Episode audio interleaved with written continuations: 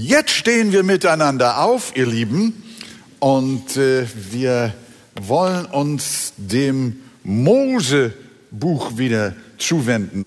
Heute haben wir die Geschichte von Kain und Abel. Wir lesen 1. Mose 4, Vers 1 bis 8. Und Adam erkannte seine Frau Eva. Sie aber empfing und gebar den Kain. Und sie sprach, ich habe einen Mann bekommen mit der Hilfe des Herrn. Und weiter gebar sie seinen Bruder Abel. Und Abel ward ein Schäfer, Kain aber ein Ackersmann. Es begab sich aber nach Verfluss von Jahren, dass Kain dem Herrn ein Opfer brachte von den Früchten der Erde. Und Abel, auch er brachte da von den Erstgeborenen seiner Schafe und von ihren Fettesten. Und der Herr sah an Abel und sein Opfer, aber Kain und sein Opfer sah er gar nicht an. Da ergrimmte Kain sehr und ließ den Kopf hängen. Da sprach der Herr zu Kain, warum bist du so zornig und lässt den Kopf hängen? Ist's nicht also, wenn du gut bist, so darfst du dein Haupt erheben? Bist du aber nicht gut, so lauert die Sünde vor der Tür und ihre Begierde ist auf dich gerichtet. Du aber herrsche über sie. Da redete Kain mit seinem Bruder Abel. Es begab sich aber, als sie auf dem Felde waren, da erhob sich Kain wieder seinen Bruder Abel und schlug ihn tot. Darüber wollen wir nachdenken. Amen. Nehmt doch Platz. Hier kommt sofort diese Frage. Herr, warum hast du das Opfer des Abel angesehen und das des Kain gar nicht angesehen? Und oberflächliche Leser und Menschen, die nicht vom Heiligen Geist erfüllt sind und auch nicht in der Botschaft der Heiligen Schrift insgesamt zu Hause sind, die kommen gleich auf die Idee und sagen, siehst du, haben wir doch gewusst, Gott ist ungerecht. Und dass der Kain dann ergrimmt und dann nicht begeistert ist und dann sich provoziert fühlt und ihn am Ende totschlägt, den jüngeren Bruder, naja gut, das ist ein bisschen zu weit gegangen, sagen sie. Aber irgendwie muss man doch auch verstehen, dass er da böse war. Also wieder, wer hat eigentlich Schuld? Gott. Aber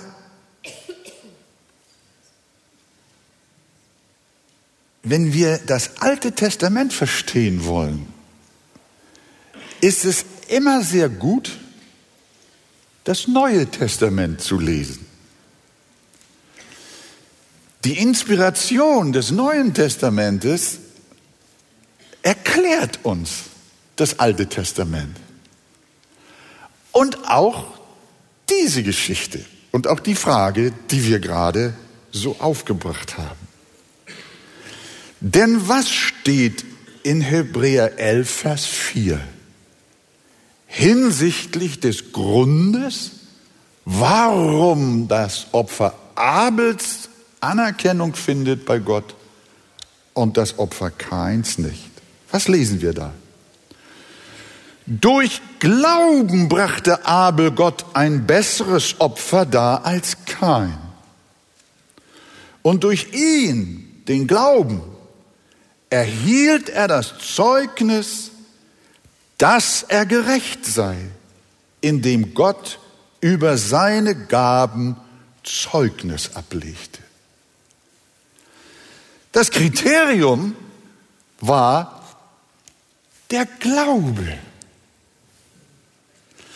Nach dem Sündenfall fing Gott an, sogleich einen Weg aufzuzeigen, wie Menschen nach der Vertreibung aus dem Paradies wieder zu ihrem Schöpfer zurückkehren können. Wir haben von der Schlange gehört, deren Kopf durch den kommenden Christus zertreten wird.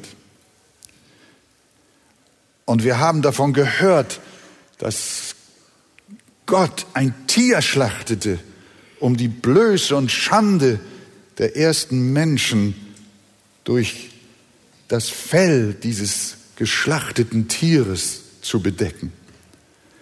Alles schon Botschaften auf das Evangelium hin. Und wie wir dann im gesamten Handlungsverlauf der Bibel zunehmend sehen können, ist in der Tat immer und immer klarer, dieser Weg zurück zu Gott heißt Jesus Christus. Ich bin der Weg, die Wahrheit und das Leben. Und damit ist das Evangelium beschrieben. Nur durch den Glauben an Jesus als dem allein gültigen Opfer für unsere Sünden ist Rückkehr möglich. Das ist die Botschaft des Kreuzes. Natürlich fragt man dann, was wusste aber denn Abel schon vom Evangelium? Wie, wieso hat, er, hat der denn schon Glauben gehabt an das Evangelium? Dieselbe Frage könnte man auch im Zusammenhang mit Mose stellen.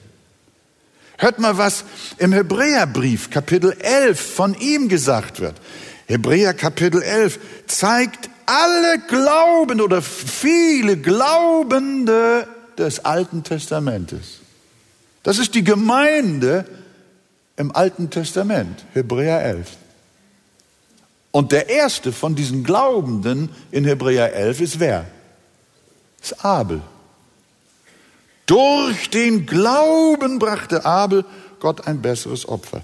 Bei Mose heißt es, er zog es vor, mit dem Volk Gottes Bedrängnis zu erleiden, anstatt den vergänglichen Genuss der Sünde zu haben, da er die Schmach des Christus für größeren Reichtum hielt als die Schätze Ägyptens. Hallo, was wusste Mose denn von der Schmach Christi? Das war ja noch eine ganze Zeit von Jahrhunderten, Jahrtausenden noch weg. Aber das Neue Testament erzählt uns etwas, dass auch Mose schon Glauben an Christus hatte und dass seine Erkenntnis über diesen Christus schon sehr detailliert war. Er wusste etwas von der Schmach Christi, vom Kreuz Christi. Und er sah die Schmach des Christus an und hielt sie für größeren Reichtum als die Schätze Ägyptens. Demnach hatte Mose also von Christus gewusst, tief in seinem Herzen. Ähnlich haben wir Zeugnis von Abraham. Und dieses Zeugnis kommt direkt aus dem Mund Jesu. In Johannes 8, Vers 56 sagt Jesus, Abraham, euer Vater, frohlockte. Worüber hat Abraham frohlockt? Dass er meinen Tag sehen sollte. Und er sah ihn und freute sich. Abraham hatte den Tag Jesu gesehen. Er hatte sein Kommen und sein Heilswirken im Herzen gesehen und daran geglaubt. Und deshalb schreibt der Römerbrief als Zitat aus dem Alten Testament. Abraham aber glaubte Gott und das wurde ihm als Gerechtigkeit angerechnet. Abraham glaubte an die Verheißung eines kommenden Messias. Und diesen Glauben rechnete der Herr ihm als gültige Gerechtigkeit an. Also, Mose sah schon die Schmach Christi am Kreuz und er glaubte an ihn als seinen kommenden Erlöser. Abraham sah den Tag Jesu Christi und er glaubte und das wurde ihm zur Gerechtigkeit. Und nun, ihr Lieben, von Mose heißt es, durch den Glauben hat er das Passa durchgeführt und das Besprengen mit Blut. Ein klarer Hinweis auf das Opfer, das Sühneopfer Christi. Das tat er mit dem inneren Blick auf Christus und auch ihm wurde der Glaube, dieser Glaube zur Gerechtigkeit gerechnet. Und so war es mit allen, die in Hebräer 11 als Glaubende aufgeführt werden. Sie alle vereint, dass sie zwar noch zu Zeiten des Alten Testamentes gelebt haben, aber dennoch schon auf den kommenden Erlöser Jesus Christus blickten und so innig an ihn glaubten, dass dieser Glaube ihnen zur Gerechtigkeit gerechnet wurde und sie ganz neutestamentlich aus diesem Glauben errettet wurden. Jesus kam in der Fülle der Zeit, sagt der Apostel Paulus. Das meint, in der Mitte der Heilszeit. Und es gab Generationen, die vor dieser Mitte der Zeit gelebt haben und in der Vorschau glaubend auf den Sühnetod Christi geblickt haben. Und es gab Menschen, und zu denen gehören wir, die nach der Mitte der Zeit leben und gelebt haben und rückblickend im selben Glauben auf das Kreuz Jesu Christi und seine herrliche Erlösung schauen und geschaut haben. Und egal die, die vor der Kreuzeszeit gelebt haben, Sie sind errettet worden durch denselben Glauben an denselben Erlöser. Und wir, die wir rückblickend auf Jesus schauen, sind errettet worden durch denselben Jesus und durch denselben Glauben, den er uns geschenkt hat. Und so sind die Christen aus dem Alten Testament und die aus dem Neuen Testament ein einziges Volk. Das ist die Gemeinde der Erstgeborenen, die Geister der Versammelten im Himmel und in der Herrlichkeit. Sagt doch mal Amen. Das ist die Botschaft. Und einer der ersten, der zu dieser gewaltigen und herrlichen erlösten Gemeinde gehörte, war wer? Abel. Abel war Mitglied Nummer eins. Wie das mit Adam und Eva war, wissen wir nicht genau. Viele Ausleger und auch ich gehöre dazu, glauben, dass sie wiedergeboren wurden. Als die Jungs geboren wurden, da hat Eva gerufen, ich habe durch den Herrn einen Mann gewonnen.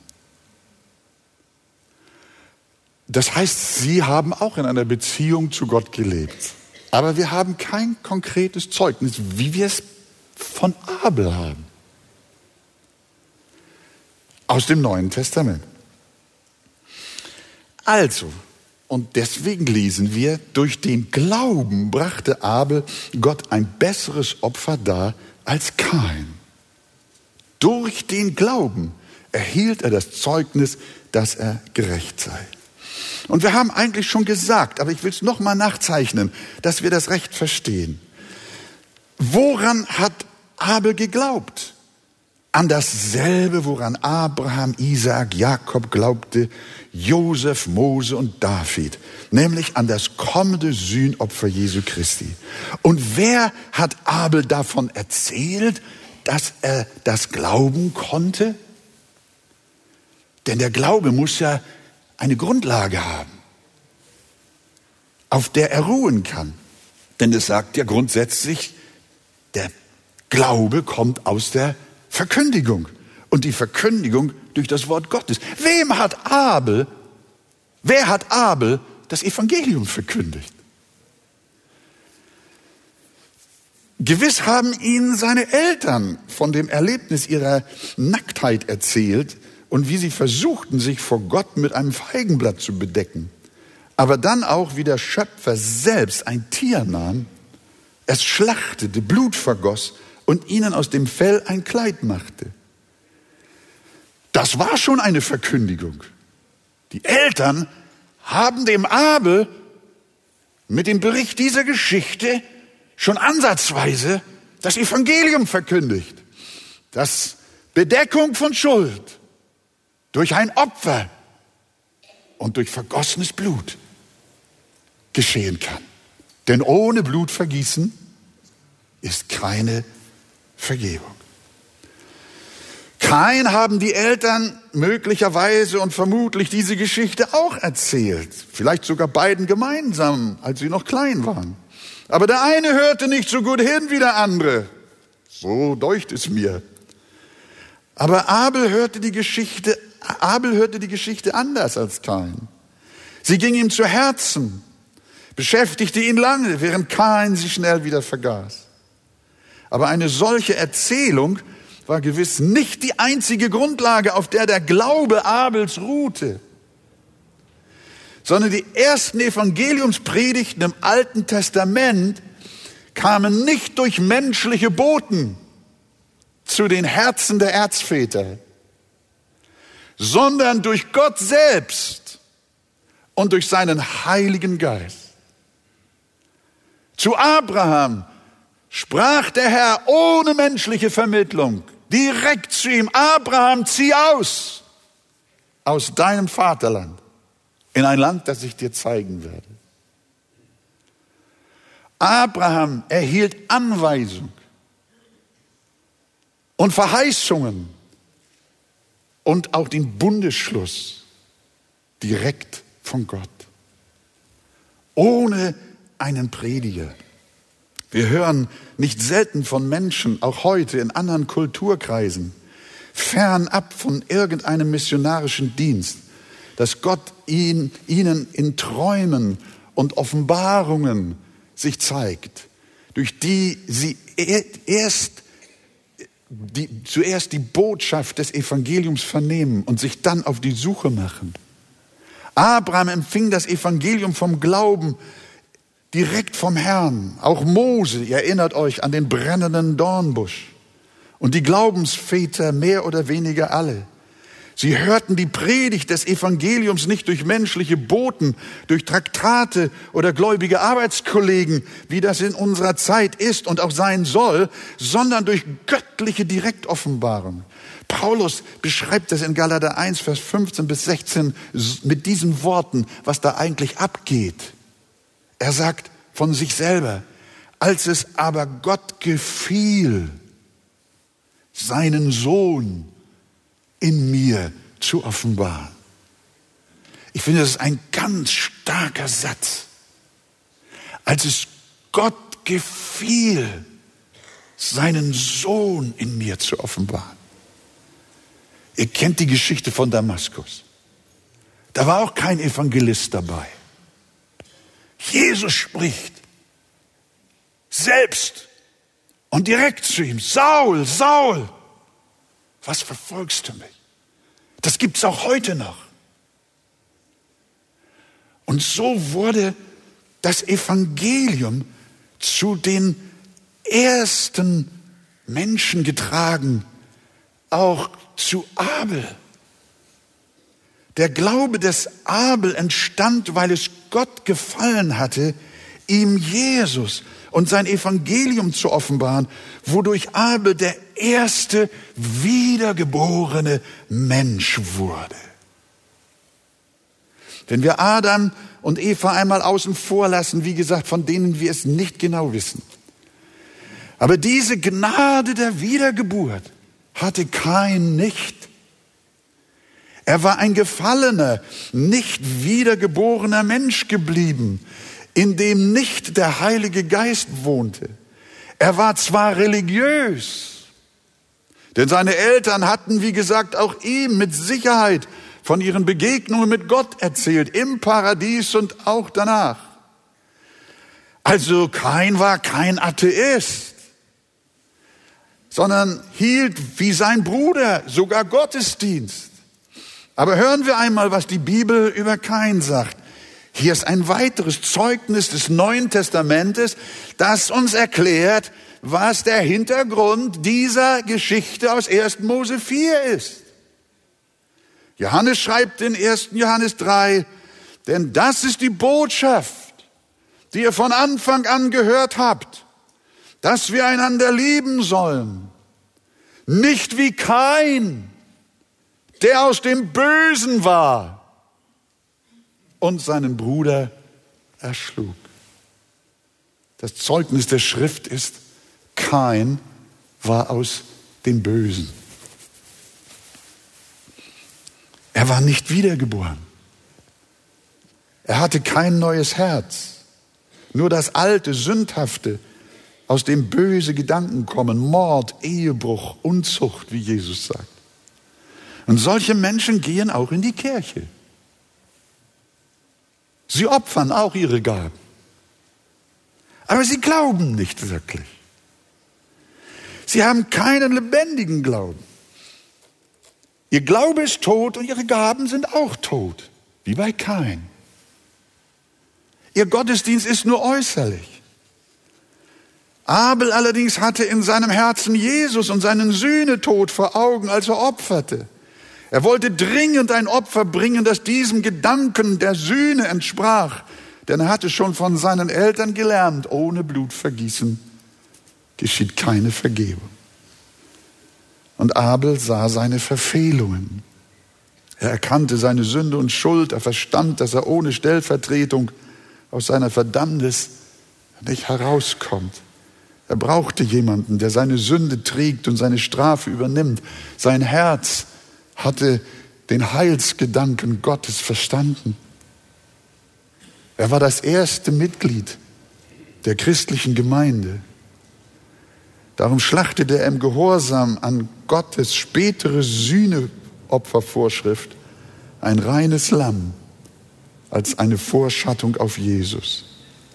Und im Glauben an diesen Jesus ruhte seine Seele und er wusste, in ihm sind meine Sünden vergeben und der Weg zurück zu Gott ist frei.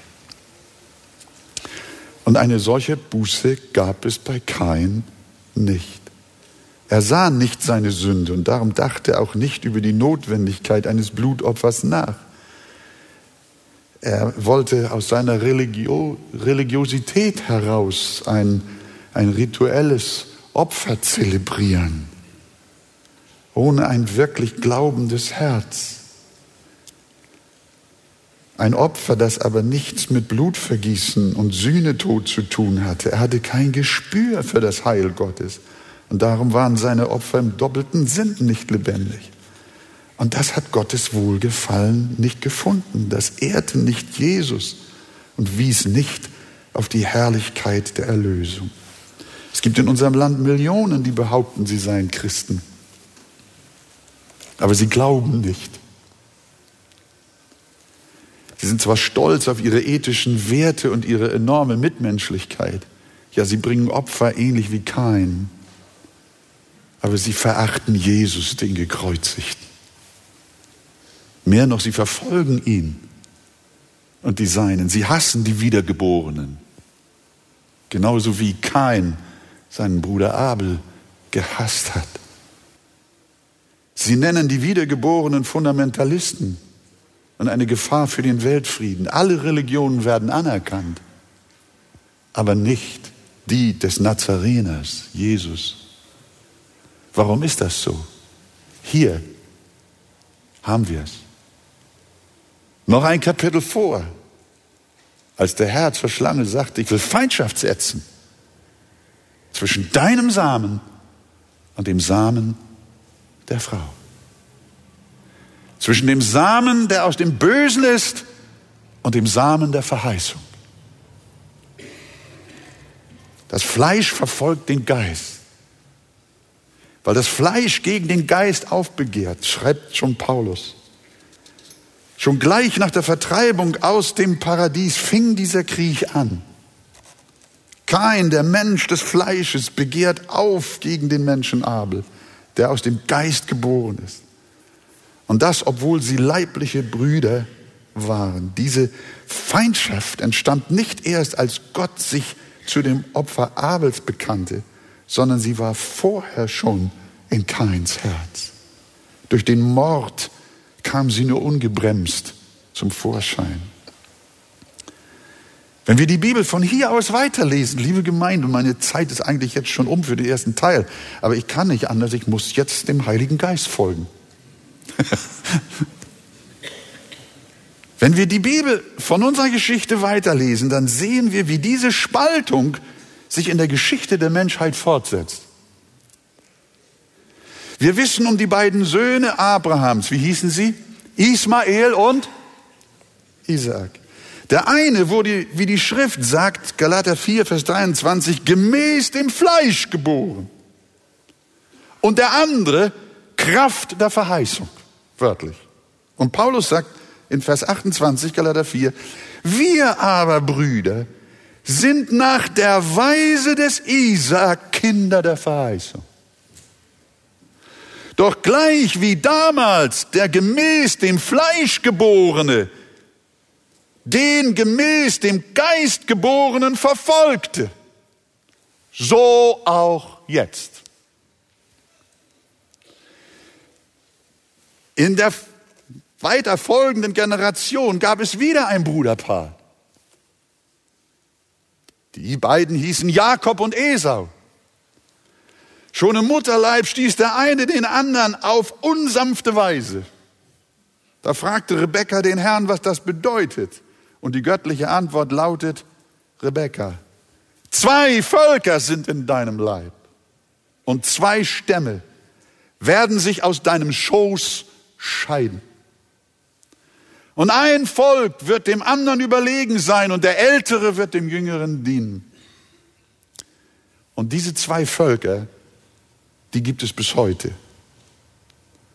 Mehr Völker gibt es auf dieser Erde nicht als nur die zwei.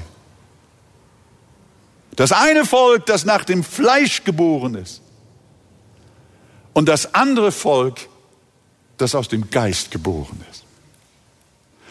Gott ist nicht interessiert an Hautfarben und Sprachen, ob ihr Männer oder Frauen seid. Ob ihr gebildet oder ungebildet seid, aus welcher Kultur ihr kommt. Diese Unterscheidungen sind für den lebendigen Gott unbedeutend. Das Einzige, was er sieht, sind zwei Völker. Das eine ist das Volk der Glaubenden und das andere ist das Volk, die aus dem Bösen sind. Unwiedergeborene Menschen. Jesus hat das auch gesagt. Johannes 3, berühmte Kapitel, Vers 6. Was aus dem Fleisch geboren ist, das ist Fleisch. Und was aus dem Geist geboren ist, das ist Geist. Und in diesen Zusammenhang gehören seine Worte von Vers 3. Wenn jemand nicht von neuem geboren wird, so kann er das Reich Gottes nicht sehen. Kein, hast du das gehört?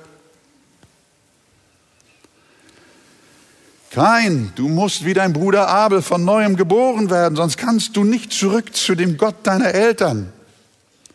Und das gilt für einen jeden, hier, heute und jetzt.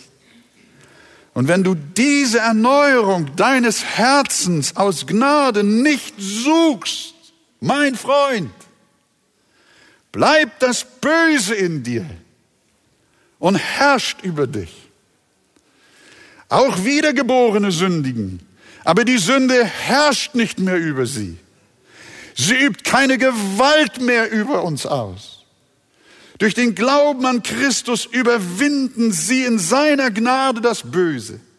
Aber Kain war nicht wiedergeboren. Er hatte nicht in Demut und Buße sich zum Herrn bekehrt und hatte keine Kraft über die Versuchung Herr zu sein. Er wurde neidisch und eifersüchtig und so nahm das Böse seinen Lauf in seinem unerneuerten Herzen und der erste Mord in der Menschheitsgeschichte war geschehen. Und Millionen sollten ihm noch folgen, was wir heute Tag für Tag immer wieder sehen. Und deshalb, lieber Freund, geh den Weg Abels und opfere ihm Gottesdienst durch den Glauben an den Opfertod Christi, damit du aus dieser Gnade für immer vor Gott gerecht wirst. Gott segne uns. In Jesu Namen. Amen. 1. Mose 4, Vers 9 bis 16. Da sprach der Herr zu Kain, wo ist dein Bruder Abel? Er sprach, ich weiß es nicht. Soll ich meines Bruders Hüter sein? Er aber sprach, was hast du getan? Die Stimme deines Blutes, deines Bruders, schreit zu mir von der Erde. Und nun sollst du verbannt sein aus dem Land, das seinen Mund aufgetan hat, das Blut deines Bruders zu empfangen von deiner Hand. Wenn du das Land bebaust, soll es dir fortan sein Vermögen nicht mehr geben. Unstet und flüchtig sollst du sein auf Erden. Kein sprach zum Herrn, meine Schuld ist zu groß, entschuldigt. Meine, meine Schuld ist zu groß zum Tragen. Siehe, du treibst mich heute aus dem Lande und ich muss mich vor deinen Angesicht verbergen und unstet und flüchtig sein auf Erden. Und es wird geschehen, dass mich totschlicht, wer mich findet. Da sprach der Herr, für wahr, wer kein Tod schlicht, zieht sich siebenfache Rache zu. Und der Herr gab dem Kain ein Zeichen, dass ihn niemand erschlüge, der ihn fände. Und Kain ging aus von dem Angesicht des Herrn und wohnte im Lande Not, östlich von Eden. Bis dahin. Nimmt doch Platz. Wir haben gehört, dass Abel sein Opfer aus dem verborgenen Glauben an Jesus Christus und seinen kommenden Erlöser brachte und dass Gott ihn wie einst Abraham aus diesem Glauben gerecht gemacht hat. Darum hatten wir das Wort, durch Glauben brachte Abel Gott ein besseres Opfer dar als Kain. Durch ihn, den Glauben, erhielt er das Zeugnis, dass er gerecht sei. Kain hat nun gesehen, wie dieser Glaube seinen Bruder gesegnet hatte. Abel war ein zufriedener, und in der Vergebung ruhender Mensch. Er freute sich in dem Gott seines Heils und war glücklich in dem Glauben an einen kommenden Erlöser. Und dieser Glaube machte ihn auch fähig, ein gerechtes Leben vor Gott zu führen. Und diesen Frieden eines Wiedergeborenen kannte kein nicht. Und schließlich ärgerte er sich so sehr über Abels beglückendes Leben mit Gott, dass er dessen Frömmigkeit regelrecht hasste. Das haben wir manchmal auch unter Eheleuten, von denen der eine wiedergeboren und der andere ein Gottloser ist. Da ist manchmal Hass wegen des Glaubens unter ihnen.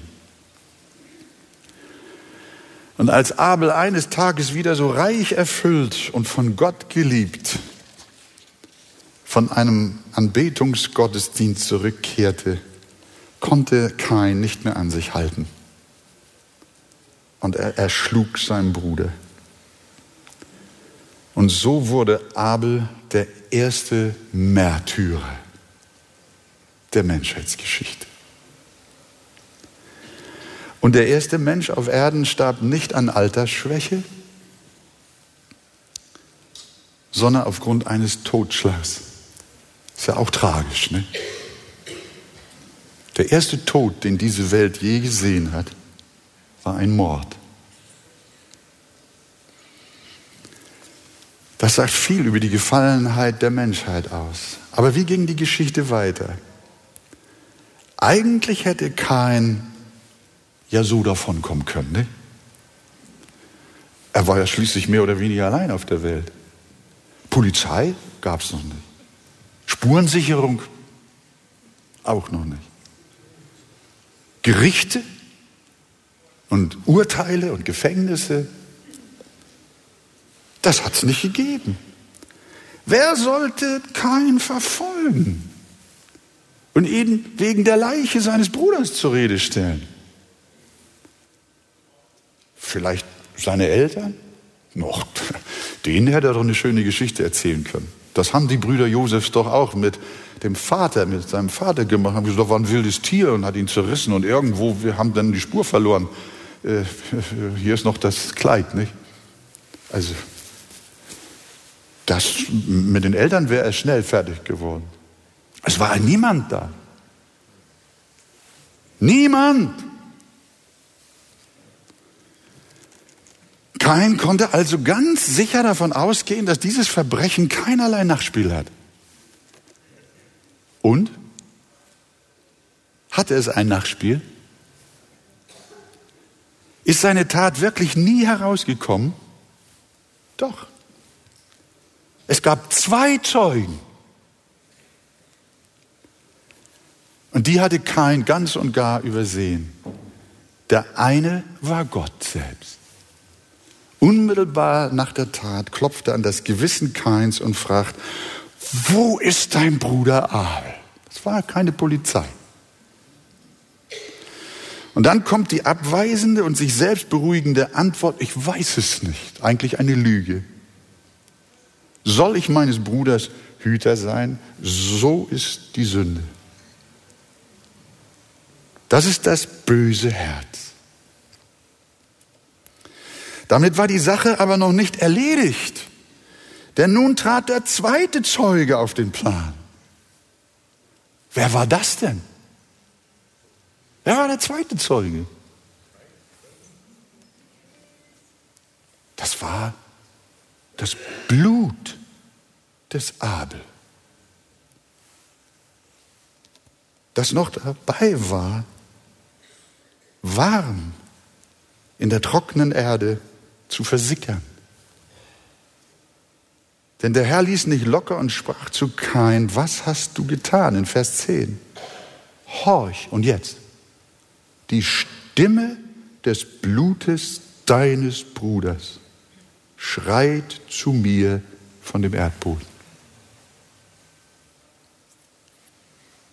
Das Blut Abels redete nicht nur, sondern es schrie Aber es floss doch lautlos und still aus den Wunden des Daliegenden. Das Blut hat kein Geräusch gemacht. Aber obwohl es nicht sprach, redete es doch. Obwohl es keine Zunge hatte, klagt es doch an. Es schreit. Wir lernen etwas aus der Geschichte dieses ersten Mordes. Wir lernen, dass vergossenes Blut redet. Jesus hat einmal gesagt, den Grundsatz klar gemacht. Lukas 11, Vers 51. Vom Blut Abels an, sagt der Heiland, bis zum Blut des Zacharias, der zwischen dem Altar und dem Tempel umkam. Ja, ich sage euch, das Blut wird gefordert werden von diesem Geschlecht. Als Jesus gekreuzigt werden sollte, was haben sie gerufen? Sein Blut komme über uns und unsere Fehde. Sie wussten, dass das Blut eine Stimme hat, dass das Blut ein Zeuge ist. Das Blut, das Menschen vergossen haben, wird von ihnen gefordert. Und ich hoffe nicht, dass jemand dieser Predigt zuhört oder zuhören wird, an dessen Händen das Blut eines anderen Menschen klebt. Das ist schon mehrfach in unserer Predigt passiert. Hast du jemand umgebracht und keiner weiß es? Dann lerne. Es waren mit Sicherheit zwei Zeugen dabei. Der lebendige Gott und das Blut deines Opfers. Es hört nicht auf, zu dem Allmächtigen zu schreien, bis Recht geschaffen und deine Tat bestraft ist. Darum bekenne dem Herrn deine Sünde, sonst kommst du in deinem gesamten Leben nicht zur Ruhe. Denn das Blut schreit, schreit vor Gott.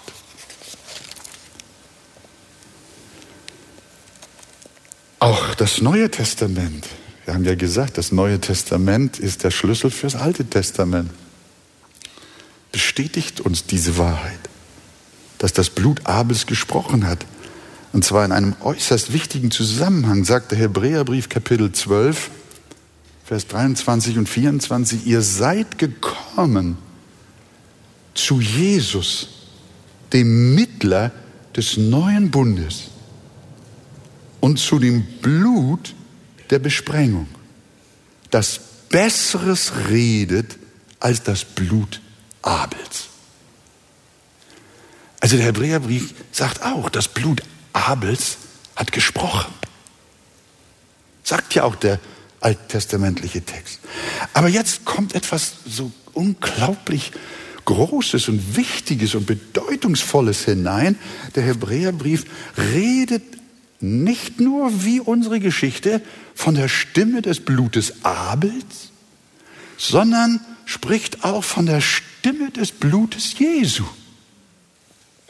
Und er sagt, das Blut Jesu redet Besseres als die Stimme des Blutes Abels. Worin bestand der Unterschied? Das könnte mal in den Hauskreisen ein bisschen zusammentragen. Ich gebe euch ein paar Anregungen. Das Blut Abels schreit nach Recht und Gerechtigkeit, nach gerechtem Gericht und gerechter Strafe. Es schreit nach Rache und Vergeltung. Aber das Blut Jesu ruft nach Vergebung und Versöhnung. Das Blut Abels klagt an, aber das Blut unseres Herrn rechtfertigt uns vor Gott. Das Blut Abels brachte Fluch auf den Täter, aber das Blut Jesu nimmt den Fluch der Sünde und des Todes von uns. Das Blut Abels redet von der Erde, aber das des Gekreuzigten vom Himmel. Das Blut Abels spricht gegen uns aber das unseres Heilandes spricht für uns. Das Blut unseres Erlösers spricht. Es redet Besseres als das des Abel. Da kommt in meinem Herzen Halleluja hoch. Das ist ja gewaltig. So ein Satz da mitten im Hebräerbrief, ne? So eine Kraft, so eine Vollmacht so etwas Anbetungsförderndes. Jesus. Abels Blut ist in der Tat edles Märtyrerblut, ganz gewiss. Und dennoch das Blut aller Märtyrer und aller Heiligen zusammen, das je vergossen wurde, so kostbar es auch ist, reicht nicht aus für unsere Errettung. Sie ist nur durch das teure Blut des Sohnes Gottes möglich, des Königs aller Heiligen und aller Märtyrer. Sein Blut hat eine Botschaft wie kein anderes. Epheser 1, Vers 7. Nur in ihm haben wir die Erlösung durch sein Blut, die Vergebung der Übertretungen nach dem Reichtum seiner Gnade. Halleluja. Das ist Jesus. Abel, danke, dass du ein Glaubender warst. Aber errettet hat uns nicht dein Blut, sondern das hat das Blut Jesu Christi getan. Ist das wunderbar? Ja, das darf uns zur Anbetung bringen. Hebräer 9, Vers 12. Auch nicht mit dem Blut von Böcken und Kälbern. Und ich würde hinzufügen, auch nicht mit dem Blut von Märtyrern, sondern mit seinem eigenen Blut ist er ein für allemal in das Heiligtum eingegangen und hat eine ewige Erlösung erlangt. Gepriesen sei sein herrlicher Name. Amen. Ja, Vielleicht jetzt dies noch. Kein. Wenn du gewusst hättest, was zu deinem Frieden dient, dann hättest du dir auch noch ein Lamm besorgt und hättest ein Opfer des Glaubens gebracht. Aber wie ist es mit Kain weitergegangen? Die Geschichte erzählt es uns. Statt echter Herzensbuße gingst du am Ende, wie es wörtlich heißt, hinweg von dem Angesicht des Herrn. Habt ihr den Satz?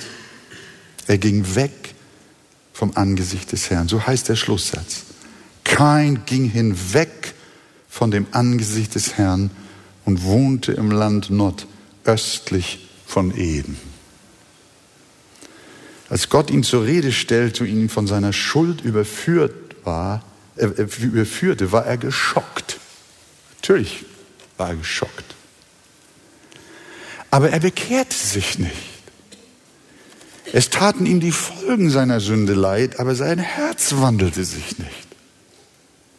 Gott vertrieb ihn von seinem Acker.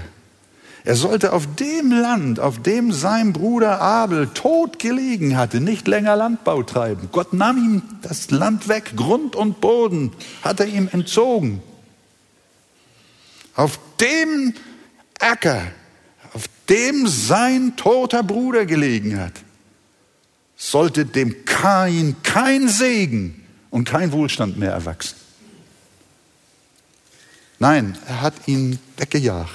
Er sollte als Nomade werden und unstet, friedelos und voller Angst durchs Leben gehen. Wie alle Menschen. Das ist das, was wir heute sehen. Die Kains dieser Welt sind Nomaden. Sie mögen in Villen wohnen und in festen Häusern und nie umgezogen sein aber ihr Herz ist unstet und ruhelos und hoffnungslos. Und sie sind voll unerfüllter Sehnsüchte. Ich bin durch die Welt gegangen und die Welt ist schön und groß. Und doch zieht mein Verlangen mich von der Erde los. Die Menschen, sie gehen, wie heißt es, ihr kennt es besser als ich. Sie kommen und gehen und suchen und sie finden nicht. So geht es Menschen, deren Herzen so verstockt sind, dass noch nicht einmal die schlimmsten Sünden ausreichen, zur echten Buße vor Gott gebracht zu werden. Und Gott schützte in großer Langmut zwar sein Leben, aber wir lesen nicht, dass irgendwann seine Seele gerettet wurde. Und das, ihr Lieben, ist eine große Mahnung. Wir haben noch ein Zeugnis im Alten Testament in Judas 11, 1, Vers 11.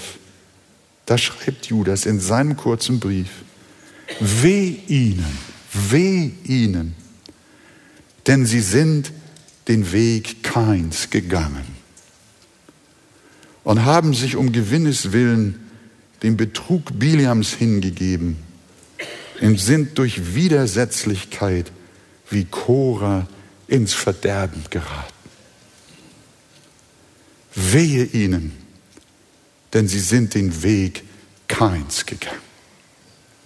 Möge niemand hier unter uns sein, der den Weg Keins geht. Pfarrer Wilhelm Busch wurde zu einem sterbenden jungen Mann ins Krankenhaus gerufen. Die Ehefrau rief voller Verzweiflung, Herr Pfarrer, geben Sie meinem Mann das Abendmahl. Aber der Mensch, der das Abendmahl nun kriegen sollte, der war gar nicht mehr ansprechbar. Der hatte schon teilweise das Bewusstsein verloren. Und Wilhelm Busch sagt zu dieser Frau, das hat keinen Sinn. Und ob der Mann Abendmahl bekommt oder nicht, die Frage seines Seelenheils scheint entschieden. Und durch das Abendmahl kann kein Mensch gerettet werden. Die hat geschrien, die ist ihm also fast an die Gurgel gegangen, hat gesagt, Herr Pfarrer, geben Sie ihm um alles in der Welt das Abendmahl, er soll doch selig werden. Und der Pfarrer Busch hat sich dann tatsächlich überreden lassen und packte sein Abendmahlsgerät aus. Und durch das Geräusch kam der Mann irgendwie zu sich und nahm irgendwie das Abendmahl. Und als die Feier zu Ende war, dann sank der Mann befriedigt und glückstrahlend in die Kissen. Pfarrer Busch traf draußen noch einen gläubigen Krankenhausangestellten, mit dem er noch ins Gespräch kam. Dauerte eine Weile. Und als er fertig war mit dem Gespräch, dachte er, geh noch nicht los, sondern guck noch mal, was der Kranke jetzt macht. Schau noch mal nach dem Mann und siehe da, da sitzt der Mann putzmunter aufrecht im Bett und rief, Herr Pfarrer, ich bin über den Berg. Mir geht's besser. Pfarrer Busch schreibt, ich traute meinen Ohren und Augen nicht. Eben noch fast eine Leiche, jetzt im Bett voll Freude. Ich bin über den Berg, es geht mir besser. Naja, dann könnt ihr euch vorstellen, was der Evangelist getan hat. Er hat sich natürlich mitgefreut, aber er nahm die Hand des Kranken und sagte zu ihm, lieber Mann, als sie eben noch an den Pforten der Ewigkeit standen, ist der Herr Jesus zu ihnen gekommen mit seiner Gnade. Lassen Sie nun nicht mehr von diesem Heiland. Da ging auf einmal so wörtlich ein abscheuliches Grinsen über das Gesicht des Mannes. Es war wie ein Flammenschein der Hölle, so Busch. Spöttisch lächelnd sagte er, ach, das alles brauche ich nicht mehr. Ich lebe ja wieder. Und Busch erzählt weiter. Erschüttert hörte ich diese unglaubliche Rede. Ich vermochte kein Wort mehr herauszubringen. Und während ich noch so dastand, griff der Patient plötzlich sitzend im Bett nach seinem Herzen, fiel vornüber und war tot.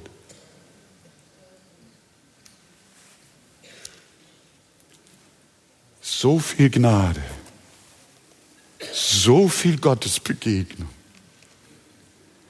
so viel Rufen, so viel Locken, so viel Ermahnen in deinem Leben. Und am Ende hilft alles nichts. Kein, was hast du nicht alles erlebt? Deine Eltern, was haben sie von Gott erzählt? Und von ihren Erfahrungen und Erlebnissen. Und der Herr hat auch zu dir selber geredet, hat dein Gewissen ermahnt. Kein, ich könnte dich rütteln und schütteln. Ja, du bist erschrocken über deine Sünde. Du bist schockiert, was du getan hast. Ja, du wolltest ihn eigentlich nicht totschlagen. Es war nur dein Zorn und deine Wut. Aber kein Warum tust du nicht Buße? Warum lebst du so weiter? Warum sagst du, ich bin ja über den Berg? Hab ja noch einige Jahre. Die Krankheit des Todes liegt hinter mir.